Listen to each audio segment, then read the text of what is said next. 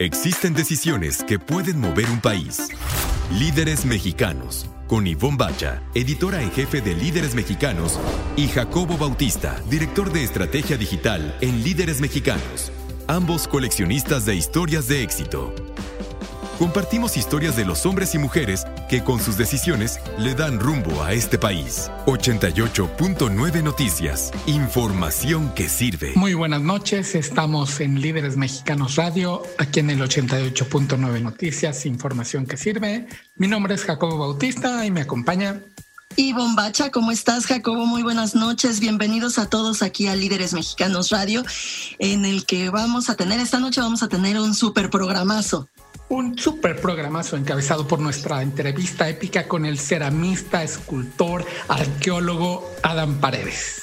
Vamos a estrenar una cápsula, uno de nuestros eh, expertos ahora en coche, en coches, va a estar con nosotros Leslie González Kennedy con su cápsula. Y también hablaremos con Verónica Flores Beritl, la directora de Tanque Group y es presidenta también del Círculo Creativo de México. Y yo les voy a contar una anécdota muy chistosa, se van a divertir muchísimo. Y finalmente vamos a cerrar nuestro programa con recomendaciones de estilo de vida. Vamos a recomendar dos grandes series que podemos ver en Netflix. Y bueno, pues ya tenemos en la línea telefónica a Adán Paredes. Él es ceramista, él es escultor, él es incluso arqueólogo, ya lo habíamos dicho a la entrada de este programa. Eh, Adán, te agradezco muchísimo estos minutos. Muchas gracias por estar aquí con nosotros. Buenos días, Ivonne. Eh, buenos días, Jacobo. Pues no, muchísimas gracias. Gracias por, por este espacio y por este tiempo. Gracias a líderes mexicanos. Hoy, hoy Adán. Programa. sí, muchas, muchas gracias. Adán, estábamos viendo en tu semblanza eh, que tu nombre es destino. Platícanos por qué. Sí, fíjate que, pues sí, hay, hay, situaciones que parecen como un signo en la vida, ¿no? Eh, me llamo Adán y es, el significado es hombre de barro, creo que en hebreo, ¿no? Este, mi apellido Paredes y he hecho muchas piezas para muros, ¿no? Muchos murales de cerámica y decía en algún momento ya casi como de, para terminar, que soy signo acuario y el signo acuario normalmente se representa con una vasija de barro vertiendo agua, ¿no? En muchas este, ocasiones. Entonces, pues ya lo traía puesto, ¿no? Yo creo que esa era mi vocación desde bien joven y pues en esas estamos. Oye, estábamos platicando también antes de que entraras a, la entrevista que eres arqueólogo. Entonces decíamos en un poco en, tono de broma, oye, pues es que yo creo que empezó a ver las, eh, los monitos que, que se hacían y dijo, ay, yo puedo hacer esto. Y por eso te dedicaste. ¿Cómo fue el cambio de, de arqueología a, a ser escultor? Sí, fíjate que eso, es, es, verdad, así fue. Yo estaba este, muy joven, eh, había dejado un poco la escuela y me invitaron a trabajar excavaciones de arqueología en las líneas del metro aquí en la Ciudad de México. Y efectivamente, en las excavaciones, pues empiezas a encontrar, me tocó excavar con arqueólogos en ese momento una zona de entierros en Azcapotzalco y estos entierros estaban en una zona de tejedores y de tejedoras porque estaban asociados a muchos malacates prehispánicos, que es una pieza con la que cargas hilo, hechos de barro, y salieron muchos, muchos. Y después me invitaron a participar en Salvamento Arqueológico, una dependencia de Lina, a restaurar piezas, y una de las primeras piezas que me dan es un huehueteotl, que es un dios viejo al fuego, es una pieza que está totalmente colapsada, y aprender a restaurarla y es mi primer contacto en la excavación y luego con estas piezas del barro del México antiguo. Y pues ahí me surge la pregunta de, bueno, se voy a estar restaurando piezas antiguas que para mí tenían un componente sagrado y ritual. Pues dije, pues tengo que aprender a hacer algo de este oficio, ¿no? Y entonces así es como me aviento hace ya prácticamente 40 años. Y entonces, pues de la arqueología, hago la estudio arqueología y luego la transición a empezar a hacer piezas con barro y pues ahí me nace esto y ahí me sigo, ¿no? Hasta, hasta estos días, hasta, hasta hoy, pues. Estamos platicando con Adán Paredes, ceramista aquí en Líderes Radio en 88.9 Noticias. Te habla Jacobo Bautista, Adán. ¿Cómo fue esta decisión de ya dedicarte a ser ceramista, a poner tu taller y a decir, voy por este camino, artístico y mucho, mucho de sensibilidades. Sí, fíjate que esa fue, eso es una pregunta importante. Yo, yo estaba más joven, ¿no? Yo tengo 59, estamos hablando, tenía 19, 20 años. Y justo estás en una edad en donde estás queriendo buscar un camino, ¿no? Entonces, yo había trabajado ya en excavaciones de arqueología y me invitan a trabajar en una excavación en Templo Mayor en ese momento. Y decía, híjole, el Templo Mayor, Ciudad de México, todo lo que significa poder trabajar ahí, poder este, en algún momento tal vez poder tener alguna plaza en el INA. Y en ese momento también estaba empezando a hacer mi taller. El primer taller que tuve en la colonia Santa Úrsula Cuapa, ¿no? Entonces sí fueron como una semana a decidir me voy por este lado del trabajo oficial en la excavación ya como un investigador o pues me aviento el clavado más difícil que es decidir tener un taller en un momento en donde pues estaba empezando, estaba aprendiendo, en donde pues no tenía ninguna seguridad hacia dónde iba este futuro como, como hacedor de barro y pues me voy por el más difícil, ¿no? con esta edad de rebeldía que yo después entiendo con el tiempo que no es rebeldía, sino buscar un camino y una vocación. Y entonces hago este taller en Santo La Cuapa, que después traslado a Oaxaca, ¿no? Este, y así fue que empecé, pues, prueba, error, este trabajo empírico. Eh, estudié con un maestro extraordinario ceramista, Hugo Velázquez. Tuve un curso con él en Cuernavaca un año. Y me seguí entonces ya combinando arqueología con cerámica, pero, pero me fue ganando más el mundo de, de la creación de objetos, ¿no? Este trabajo con las manos, esto que tú llamas, Jacobo, sensibilidad, fue detonando algo que estaba allá adentro, en este sino que decimos, ¿no? Y se volvió imparable, ¿no? Se volvió un, una, o sea, un eje central en mi vida. Ciertamente es eh, una, una decisión la más difícil, sí, el camino más difícil, como tú lo dices, pero también es el camino que te lleva a ser feliz, ¿no? A, encontrarte a ti mismo. Sí, bueno, fíjate, eso es, eso es bien bonito. Yo lo he dicho ya en varias ocasiones en pláticas con amigos, en alguna entrevista.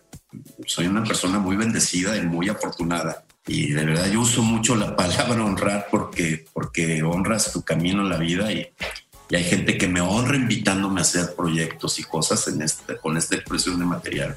Y sí te, o sea, sí te encuentras, sí fue un camino difícil, pero a lo largo de los años me di cuenta que en este, en este camino de disciplina, porque la creación, y sobre todo, bueno, la creación en el caso del barro, que es lo que a mí me toca, pues tienes que estar ahí, el, lo digo mucho, el barro es oficio, ¿no? Y lo veo en las culturas antiguas y lo veo en algunas culturas contemporáneas si no generas oficio y no generas esta como especialización del oficio, no sabes exactamente para dónde vas, ¿no? Pues para mí se volvieron horas y horas y muchas horas que serían incontables de trabajo y eso te construye también, te construye hacia adentro, ¿no? El, el acto de creación, en el caso de los objetos, y yo creo que pasa con muchos creadores, de pronto es un acto de soledad en donde estás, vives el proceso de creación, ¿no? Que es importantísimo. Muchas veces el proceso en algunos casos es, no quiero decir que más importante que el resultado de una obra final, pero el proceso, en el proceso no solo construyes, te construyes,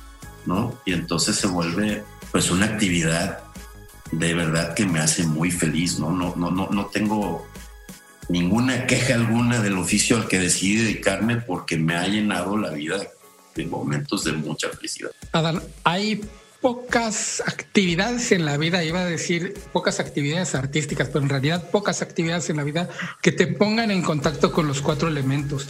Tú utilizas el agua, la tierra para la creación del barro. Sí.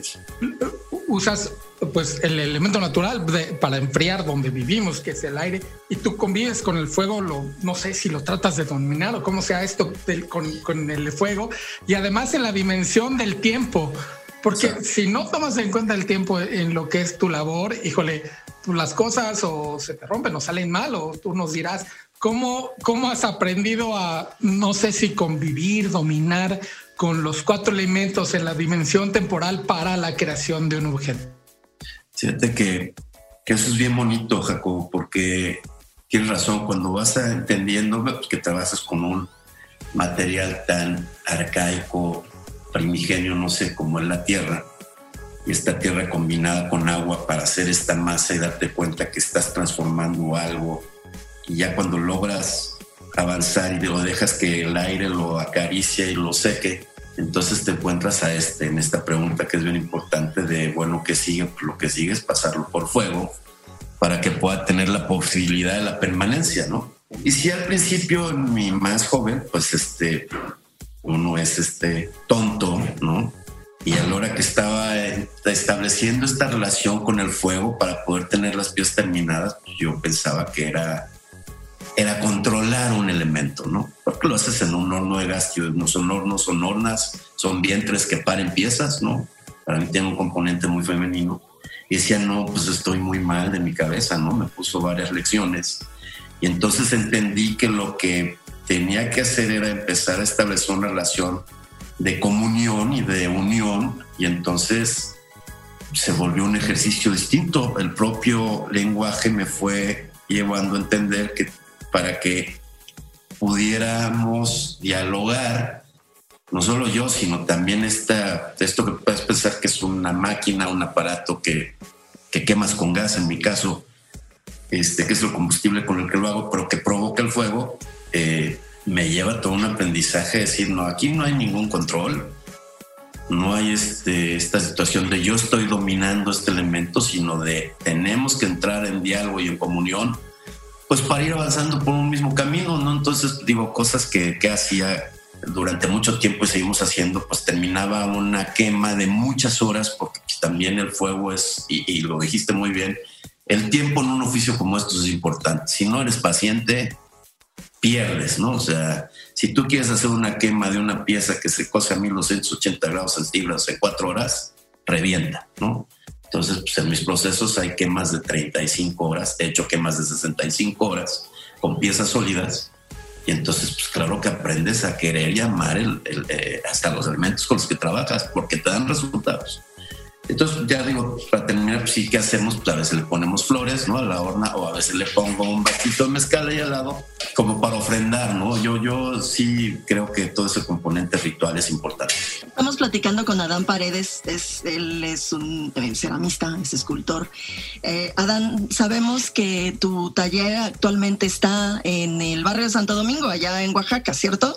Así es. Eh, y también sabemos que cuando todo esto acabe vamos a poder ir a verte y a ver tus eh, tu, tu, tu, lo que tú haces tus tus obras tus eh, tus piezas. En dónde más podemos ver tus piezas en dónde más puede el auditorio ir a visitar algo que hayas hecho tú Mira, en este momento estoy con una pieza que es un zompantle, con muchos, un zompantle, este componente de cráneos que hay en el Templo Mayor y hay en algunos otros lugares. Los hice de barro, me invitaron este, a Los Pinos, al Centro Cultural Los Pinos, que ya está reabierto, me invitaron el año pasado para hacer ese zompante se volvió la ofrenda de Día de Muertos. Y estuve la semana pasada desmontando otras piezas con un tema de migración y entonces pues acordamos que ahí está la pieza en la Casa Miguel Alemán y que pues se quede todavía todo este tiempo y que esté para el siguiente Día de Muertos también como un ritual y una ofrenda pues para todo esto que está sucediendo. Y este, esa pieza la pueden ver, ¿no? Pueden visitar Los Pinos. La verdad, yo sí recomiendo la visita a Los Pinos. Es un pedazo de bosque muy agradable. Y la visita es muy, muy, muy bonita. Este, ahí en este momento, ¿no? Ahorita no tengo exposiciones porque justo por el momento de transición en el que estamos viviendo, pues todo el tema de los museos se entuvo, se posponen cosas. Pero sí hay que invitar a la gente a que retome los espacios culturales, ¿no? Con todas las precauciones debidas y adecuadas porque sí te llenan este, el alma de otra manera, ¿no? Hay que apapachar el alma también y, pues yo creo que la parte del arte a todos los que nos dedicamos a este tema, pues tenemos que tener este compromiso y esta situación que tiene que ver también con toda la cuestión social y pues bueno, expresar las cosas que podamos hacer, ¿no? Este, Claro, sin duda alguna, eh, la parte estética tiene que ayudarnos y a, salir de este estrés de, que nos ha provocado el confinamiento, ¿no, Dan? Yo creo que sí es muy importante que se den una vueltacita. Además, es, es, es un lugar que está la mayor parte del tiempo está abierta, está muy cerquita del, del bosque, entonces, pues sí, vayan a darse una vueltecita. Sí, la verdad es que aprovechen porque si es una vuelta bonita, es llenarte ahí de tiene razón, con todo este confinamiento tenemos un poco que darle la vuelta a la mente. Sé que es difícil, pero vale la pena este, Y ahí, bueno, y también lo que decías, ¿no? En el taller, bienvenidos a Oaxaca, con mucho gusto ustedes, el público que nos escucha. El taller, pues es un espacio agradable, una comunidad muy amorosa que ha recibido muy bien pues, mi trabajo y el taller. Y, este, y ahí estamos, ¿no? Recibimos con, con mucho gusto a las personas que vienen, nos tocan la puerta, que quieren visitar el espacio. Este, siempre, siempre somos como muy, muy, muy buenos anfitriones, ¿no? Este, si nos encanta compartir y que la gente vea. Yo no soy de la idea de que los saberes hay que compartirlos, no puedes apandarlos, ¿no? El conocimiento tienes que repartirlo, no te lo vas a llevar y hay que compartirlo. Entonces, en ese sentido, el taller funciona mucho así. Pues Adán Paredes, te agradecemos infinito estos momentos, estos minutos, esta entrevista en, aquí en Líderes Mexicanos Radio. Tú sabes que te apreciamos muchísimo, queremos mucho a Diana, tu esposa. Muchos saludos para allá y estoy segura que pronto nos veremos. Estamos en Líderes Mexicanos Radio, aquí en el 88.9 Noticias, la estación del tráfico y clima cada 15 minutos. Líderes Mexicanos un espacio para compartir y coleccionar historias de éxito. 88.9 Noticias, información que sirve. Regresamos a Líderes Mexicanos Radio, aquí en el 88.9 Noticias, información que sirve. Mi nombre es Jacobo Bautista. Y el mío, Ivonne Bacha. Me dejaste sorda, Jacobo Bautista. Perdón. Pero no te preocupes, está muy bien. De eso se trata esto. Yo te tengo que preguntar, ¿te pones nerviosa cuando vas a hacer una entrevista? Siempre. Yo también. Siempre, la verdad es que sí, unas más que otras, ¿no? Pero, pero claro, pero siempre hay nervio. Incluso ahorita que estamos haciendo las, las entrevistas remotas, antes de que entre la señal, ya sea de Zoom o del teléfono, yo me pongo muy, muy, muy, muy nervioso. Sí, se pone uno muy nervioso. Fíjate que cuando en la prehistoria, cuando tenía yo los programas de radio hace 20 años, eh, nosotros abríamos el micrófono. Quien estaba en el micrófono abría el micrófono. Entonces, cada vez que abría yo el micrófono se me hundía la panza. Fíjate que incluso a mí me ha ocurrido, cuando pido una entrevista, me pongo nervioso. Y te voy a dar pie a que cuentes tu anécdota contándoles que yo sabía muchísimo de la afición de Ivonne por un cantante español muy, muy famoso que se llama Miguel Bosé. Y ella puede contar su vida contando los libros, los discos de Miguel Bosé. O sea, dice, ah, sí, esto fue en tal año porque salió Linda, que fue el primero. Sí. Así, es cierto, porque de hecho, Jacobo, yo decidí estudiar comunicación porque tenía yo que entrevistar a, Miguel Bosé. O sea, eso, era ¿Por qué quieres estudiar comunicación? Porque voy a entrevistar a Miguel Bosé. Ah, ok, está bien. Con ese conocimiento me lancé a buscar la entrevista de Miguel Bosé yo con, con mucha, mucha incredulidad, yo creía que no la íbamos a conseguir. Y de repente me dicen, sí, tal día, en tal lugar, porque está promocionando un disco. Y no tienes idea cómo me puse de ansioso de, y ahora, ¿cómo le digo? ¿Cómo se lo comunico? Y era así, casi, casi, como para envolverlo en regalo, así en una caja poner la fecha y la, cita y, y, dártelo. Pues sí, sí fue un súper regalazo, la verdad. Y cuéntanos cómo te fue terrible. fue espantoso. Fíjate que fue en el, en el San Reyes. Eh, en el Hotel San Reyes en un, en, un salón, pero primero te pasaban a una habitación y te daban eh, un par de, las dos primeras canciones, ¿no? Los dos primeros sencillos para que los oyeras y pudieras hacer mejor la entrevista.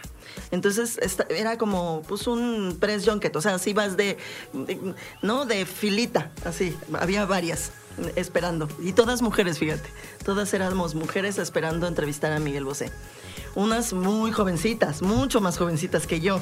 Entonces yo decía, ay, pobrecitas, mira, están bien nerviosísimas. Es que están chiquitas, pobrecitas, sí, ellas, ay, bueno. Total que me tocó. Además, ¿te acuerdas que decíamos, ¿cómo le vamos a hacer para meterlo en líderes mexicanos si no es mexicano? Y nosotros generalmente hablamos de negocios, de política, de... Entonces, siendo un artista y además sin, ser mexicano, ¿cómo le vamos a hacer? Y yo dije, no importa, vamos a saber, vamos a intentarlo, vamos, luego vemos cómo le hacemos. Y la razón que encontramos, que luego nos dimos cuenta que era una beta para nosotros, es que ellos son una empresa. Miguel Bosé en realidad es una empresa. Nada más hay que verlo. Cuando se sube al escenario, trae atrás, no sé, 200 personas que trabajan desde la publicidad, desde la promoción hasta la comunicación y toda la gente de la tramoya y los técnicos, bueno, se genera una pequeña empresa, una compañía, como llaman en el teatro. Claro, de hecho, eh, pues él es el producto, ¿no? Eh, que está vendiendo. Bueno, finalmente ya me tocó, fui al salón en donde él estaba, estaba haciendo un poco de meditación, de yoga, de así tranquilizándose. Finalmente me dejaron entrar, entré, le hice la primera pregunta y no supe qué me contestó. Cuando dejó de mover la boca dije, Diosito Santo, ¿qué me dijo? ¿Y, qué le pregunto?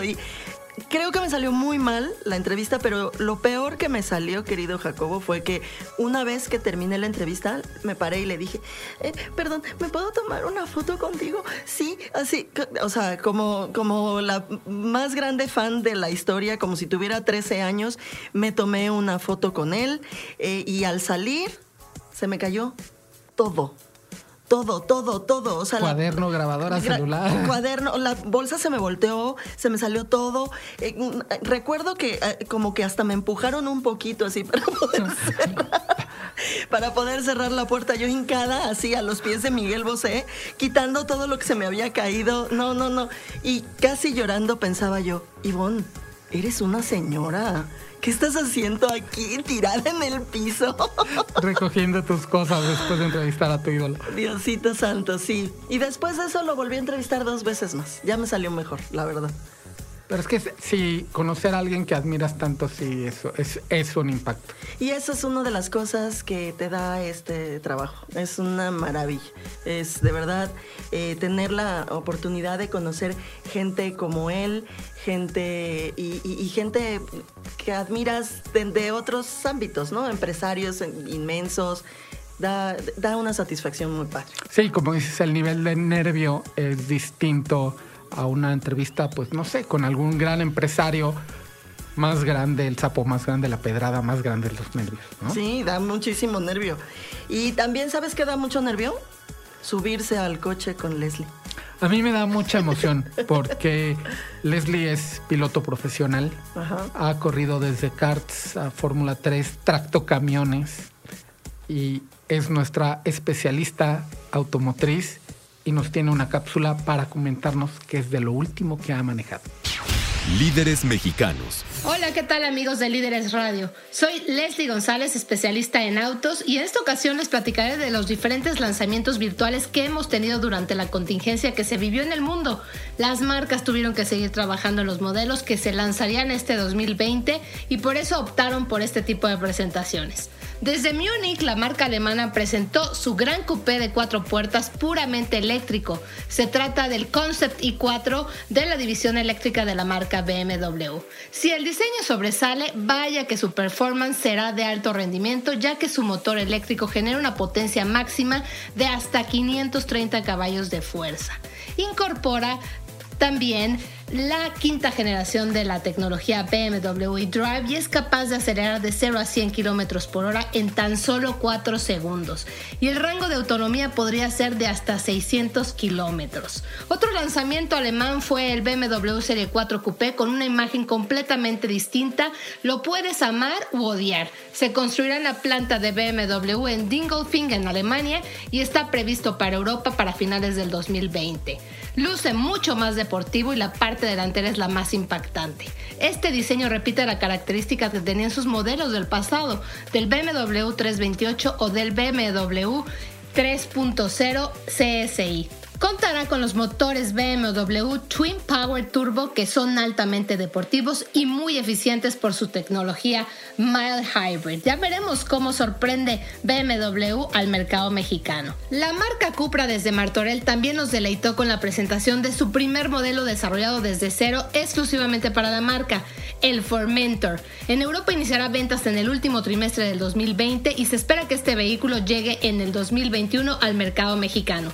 Este coupé de altas prestaciones ofrece un diseño muy sofisticado y deportivo con una amplia gama de motores, un motor 2.0 litros, turbo con 310 caballos de fuerza asociado a la tecnología de tracción integral Ford Drive. Pero Cupra no se queda atrás con miras al futuro de la electrificación y tendrá la tecnología híbrida enchufable. Esperemos que Cupra decida traer ambas opciones al mercado mexicano. Otra marca que tuvo que presentar de manera remota desde Brasil fue Volkswagen, que presentó su nuevo modelo Nibus, un estreno mundial desarrollado por Volkswagen en América del Sur y se producirá inicialmente en la planta de Anchieta en São Bernardo do Campo, en Brasil, para su venta en el mercado latinoamericano. Este modelo es el primer vehículo desarrollado en América Latina, inaugura un nuevo segmento en el mercado con la nueva referencia en conectividad Volkswagen Play. Es una de las principales innovaciones con una pantalla de 10 pulgadas de alta resolución, sensible al tacto y con botones virtuales. Portará un motor turbo de 3 cilindros con una potencia de 116 caballos de fuerza con una transmisión automática de 6 velocidades y será lanzado en el mercado sudamericano en el 2021. Y en México la nueva normalidad no ha impedido las presentaciones y pruebas de manejo, ya que el sector automotriz sigue trabajando para reactivar el mercado y vaya que ha comenzado a moverse. Ya hemos tenido pruebas de manejo con Chevrolet Tahoe y Suburban 2021, Audi Q3 Sportback recién desempacado, la nueva Chevrolet Tracker y hasta el Cupra Ateca Limited Edition. Seguirán más presentaciones en este último trimestre y les estaremos contando todo sobre la industria automotriz aquí en Líderes Radio y recuerden que pueden leer todo sobre autos en la revista Líderes Mexicanos. Gracias y les mando un saludo muy especial. Líderes Mexicanos con Ivonne Bacha y Jacobo Bautista. Compartimos y coleccionamos historias de éxito de hombres y mujeres que con sus decisiones le dan rumbo al país. 88.9 Noticias, información que sirve. Estamos de regreso aquí en Líderes Mexicanos Radio en el 88.9 Noticias Información que sirve. Yo soy Ivonne Bacha. Yo soy Jacobo Bautista. Y en la línea telefónica tenemos a Verónica Flores, Beritl Flores. Ella es directora general de Tanque Group. Y es presidenta del Círculo Creativo en dupla con Esaú Vázquez. ¿Cómo estás, Beritl? Hola, ¿cómo están? Primero que nada, muchas felicidades por su programa de, radio. La verdad está bien padre y me siento muy honrada de que me hayan invitado. Nosotros encantados de escucharte, de platicar contigo y de que nos cuentes eh, tu, tu, tu, grandísima pasión que es Tanque Group. ¿Qué, a ver, cuéntanos qué es Tanque Group. Mira, este, sí, tanque es mi pasión, pero las ideas son mi grandísima pasión. Pues yo voy a estar ahí metida en ese mole porque me encanta, me encanta pensar ideas, es mi día a día. Para mí yo no trabajo, sino que vivo, es mi, mi sistema de vida, es estar en la parte creativa que me súper, súper, súper encanta. Eh, a ver, cuéntame el, camino que te llevó, porque a mí lo que más me ha impresionado de, tu historia y de muchas historias de, eh, que hemos tenido la oportunidad de conocer en, líderes mexicanos es cuando se toma la decisión de, dejar la seguridad del cheque quincenal. Eh, es, que sabes que cuando uno tiene un sueño es mucho más grande que el cheque quincenal. Yo siempre desde que empecé a estudiar publicidad porque descubrí que quería ser publicista y soy muy feliz de... Yo soy un publicista, no, no de closet, soy un publicista que lo enfrenta y que dice y que le encantan las ideas y que le encanta hacer publicidad. Me dicen, haces publicidad, pero es publicidad. Sí, me encanta vender ideas y me encanta eh, vender ideas, vender emociones y hacerlo a través de las marcas y servicios. Entonces tuve muy claro desde mucha vida que estaba estudiando publicidad porque quería tener una agencia de publicidad.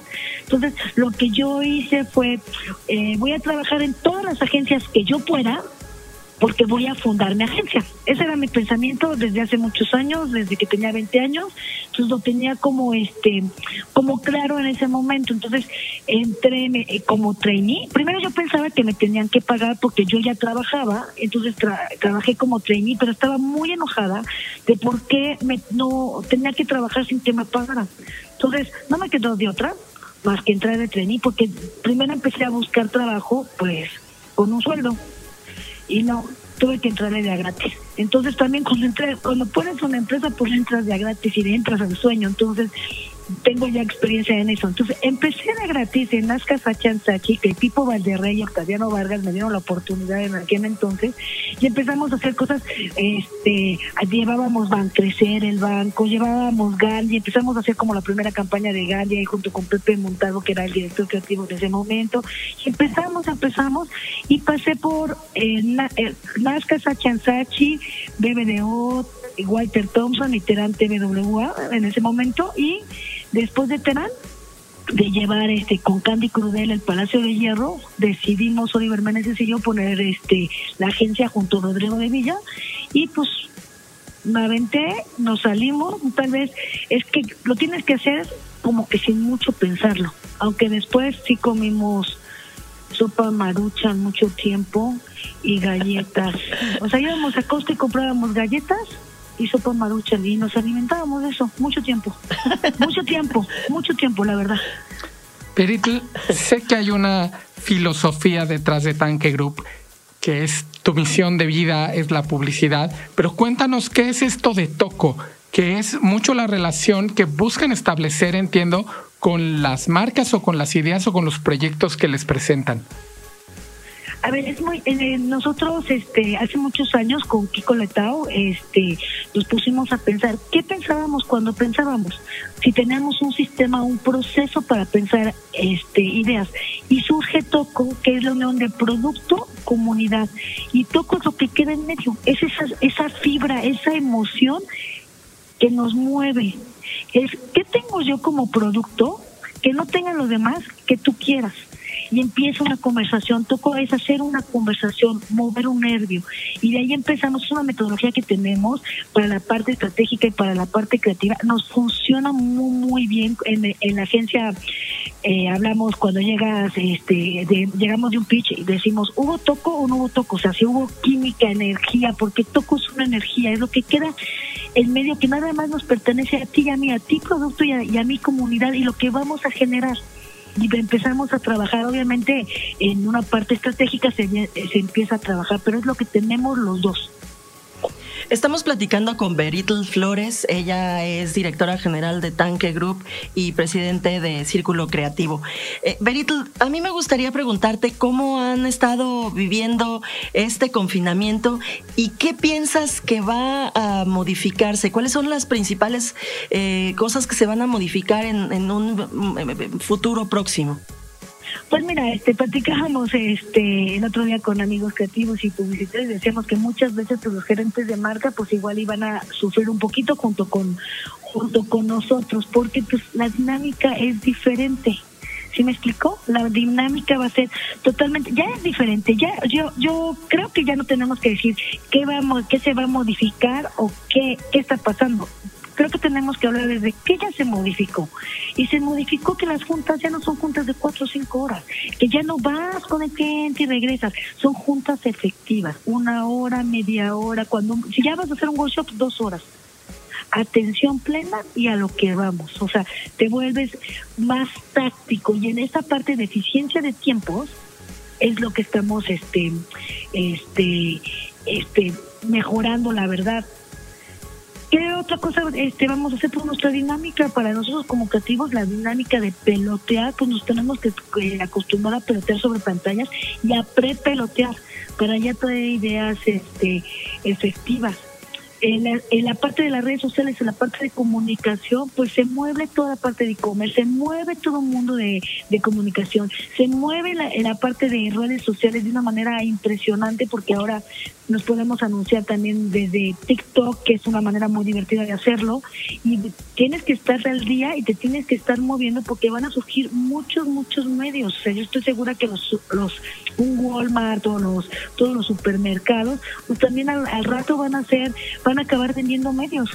porque nos, vamos a anunciar como marcas desde sus plataformas. Entonces todas las plataformas se van a volver medios, todos somos influencers y entonces es una revolución bien, bien interesante. Beretl, hablando de plataformas, desde el año pasado presides el Círculo Creativo. Cuéntanos cuál es tu labor, cuál es la, la, la labor en general del Círculo Creativo y qué buscas inyectarle tú al frente del mismo una super pregunta que me cuesta eh, trabajo eh, hacerla. Igual como te digo que cuando este, sabía que quería tener una agencia, Yo la primera vez que entré a un círculo creativo y vi a Ana María Lobuenaga en el Camino Real hablando, yo dije, yo quiero, yo quiero ser como ella, yo quiero inspirar, yo un día voy a ser presidenta del círculo creativo y ahorita que lo soy, es un puesto de humildad, es un, es un puesto de inspiración, porque el círculo creativo no trabaja para las agencias, el círculo creativo trabaja para inspirar a los creativos mexicanos y en pro y a favor de la creatividad mexicana. Entonces, ¿qué es lo que estoy poniendo? ¿Qué es lo que estamos haciendo? Este, pues todos los de la mesa directiva y y yo, pues pusimos ahorita un este, tenemos un grupo por primera vez del Círculo Creativo de Inclusión, que justo estamos a, a nada de presentar nuestros resultados del estudio, que ya se los voy a compartir, o sea, casi tenemos alrededor de unas 130, 140 agencias. Desde todo el proceso de, reclutar a las agencias ha sido un tema. Estamos haciendo este estudio por primera vez en reunión con la AVE, con la AMAPRO y con la IAB. Entonces creo que es uno de los proyectos más importantes que hicimos este, para el Círculo Creativo. Además que volvimos nuestra plataforma a un medio.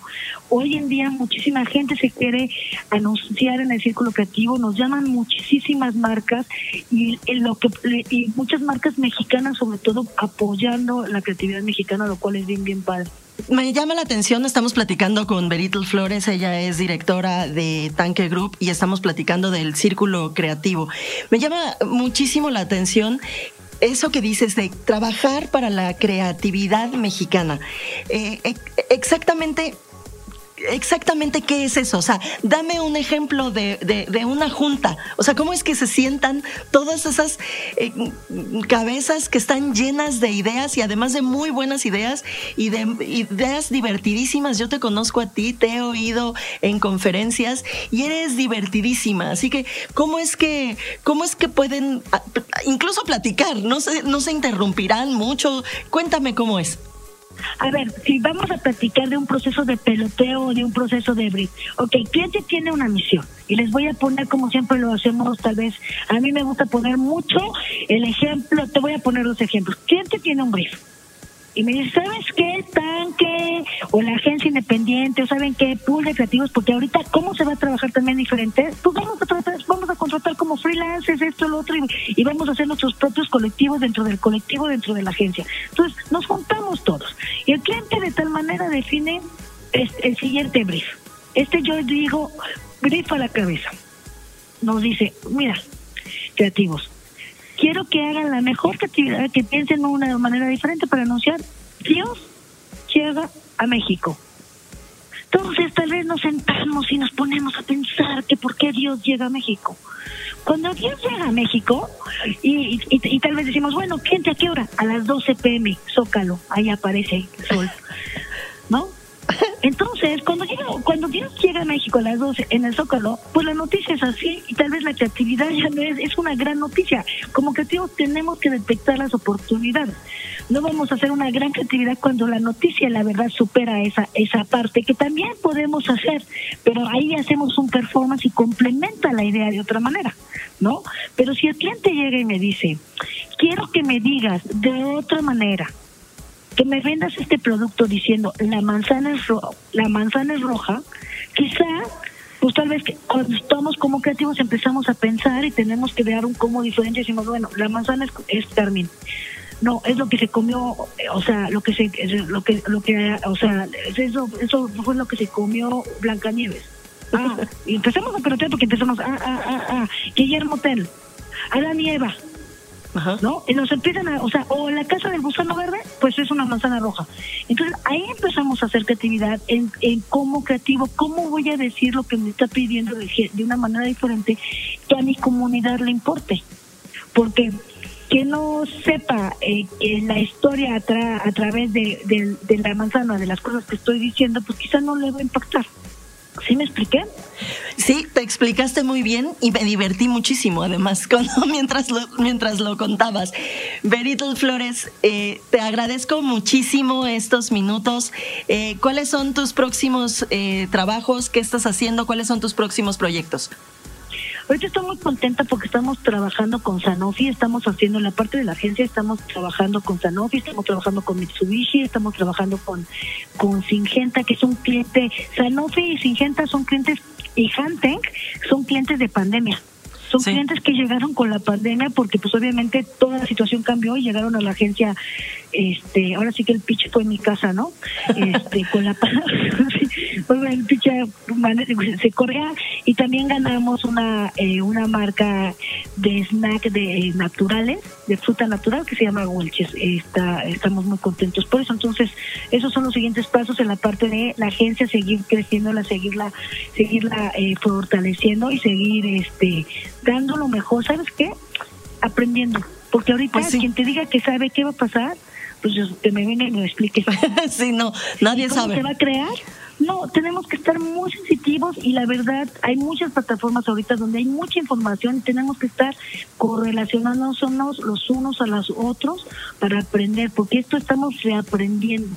Sí. Entonces, que te digan, no, ya tengo claro qué voy a hacer después de la pandemia, no. Quizás ahorita lo estamos haciendo medio todavía como antes, pero ya está cambiando.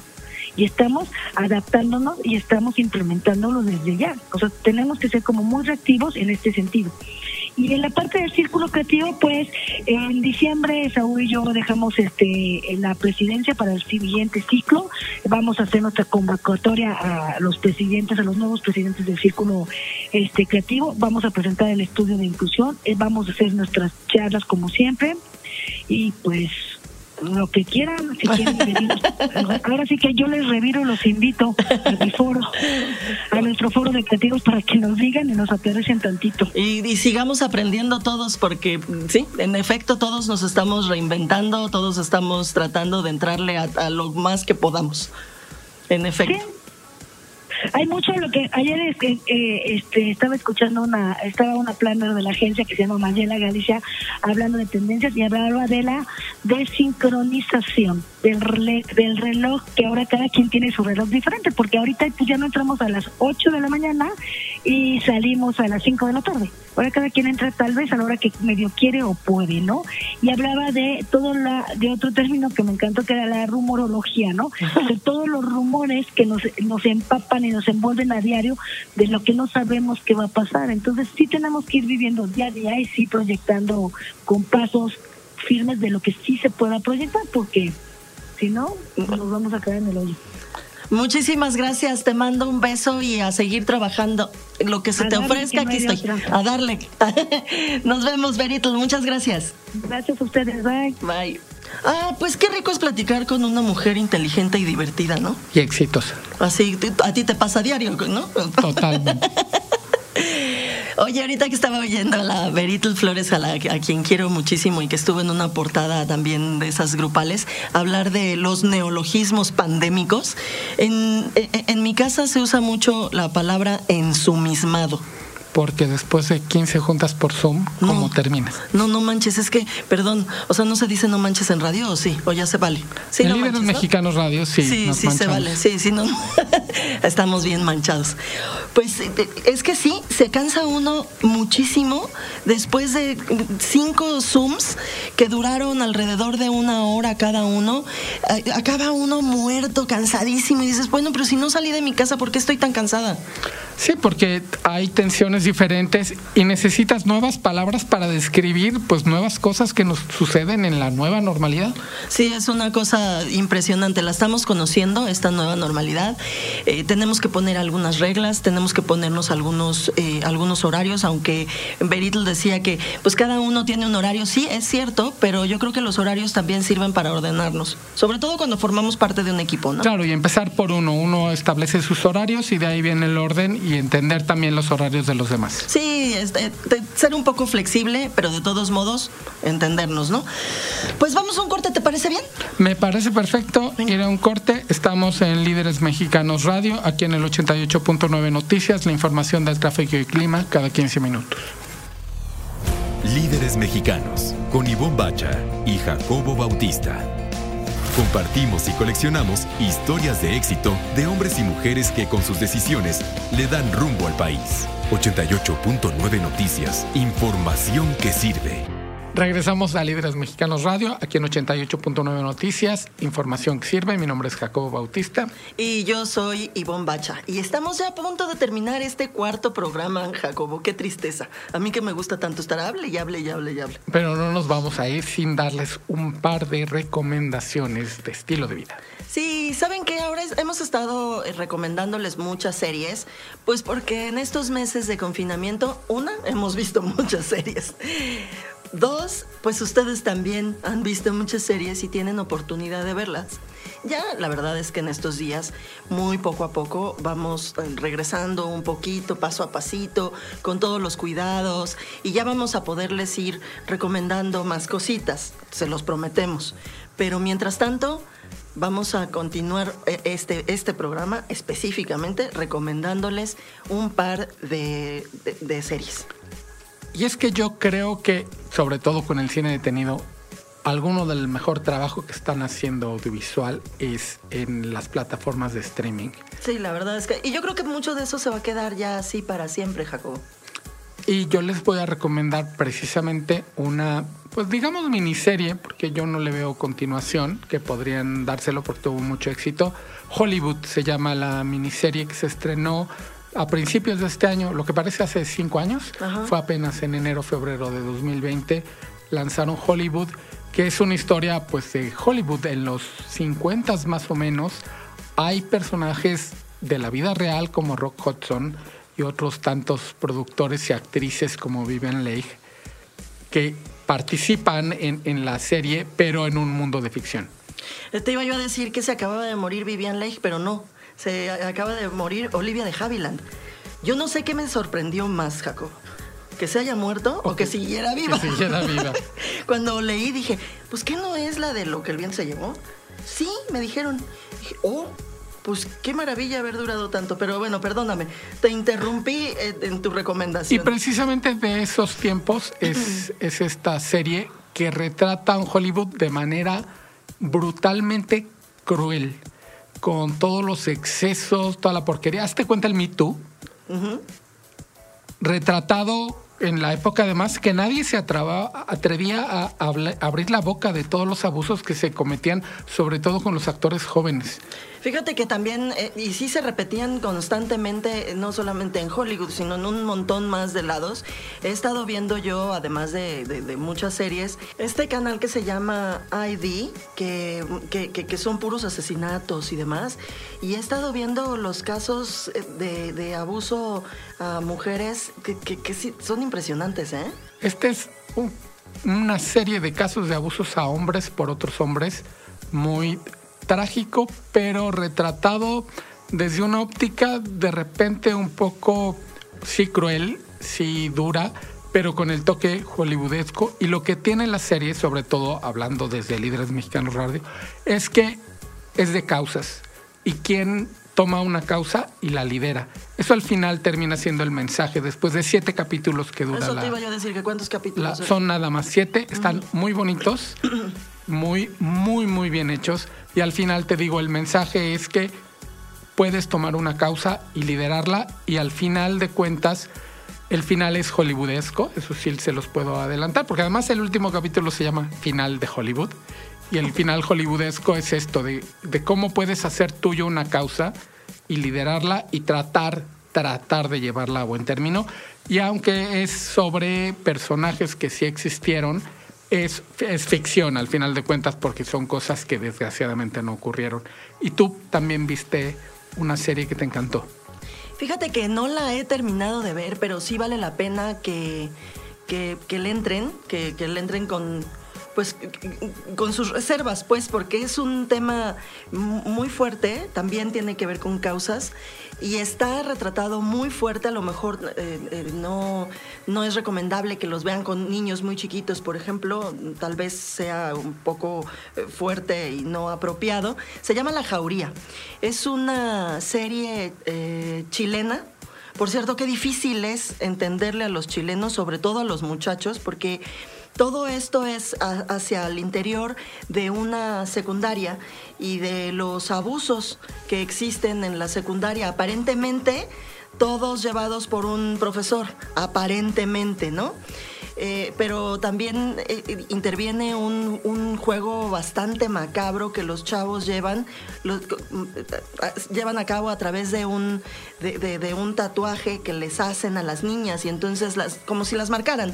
Y ya que estás marcado, entonces te, te siguen, te, te acosan, te, te, maltratan, en fin es una serie muy fuerte, pero creo que vale la pena entrarle porque es un tema eh, justamente de, mujeres, es un tema feminista, es un tema que aborda el tema, eh, justamente ah, eh, es una serie que aborda el tema de los abusos a mujeres, que en efecto fueron las las donde surgió todo este excesos que a mí también me parecen del hashtag MeToo, pero vale la pena entrarle, fíjate, vale la pena entrarle con sus reservas, les digo.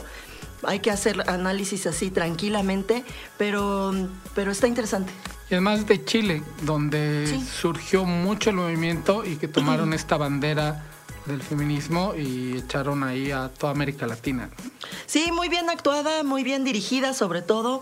Eh, tiene elementos muy, de, muy actuales, para los chavos, para que llegarle a, esas edades de ahí por 16, 17 años, todavía ni siquiera son adultos, pero casi eh, que se quieren comer el mundo. Entonces todo, todo se ve a través de, los eh, devices estos digitales, de los, de los smartphones, todo se ve a través de redes sociales. En fin, está interesante, creo que vale la pena acercarse a producciones que no sean ni mexicanas ni estadounidenses, ¿no? Que son las que más vemos nosotros y Netflix y las plataformas de streaming nos dan esta posibilidad de explorar lo que se está haciendo en otros países.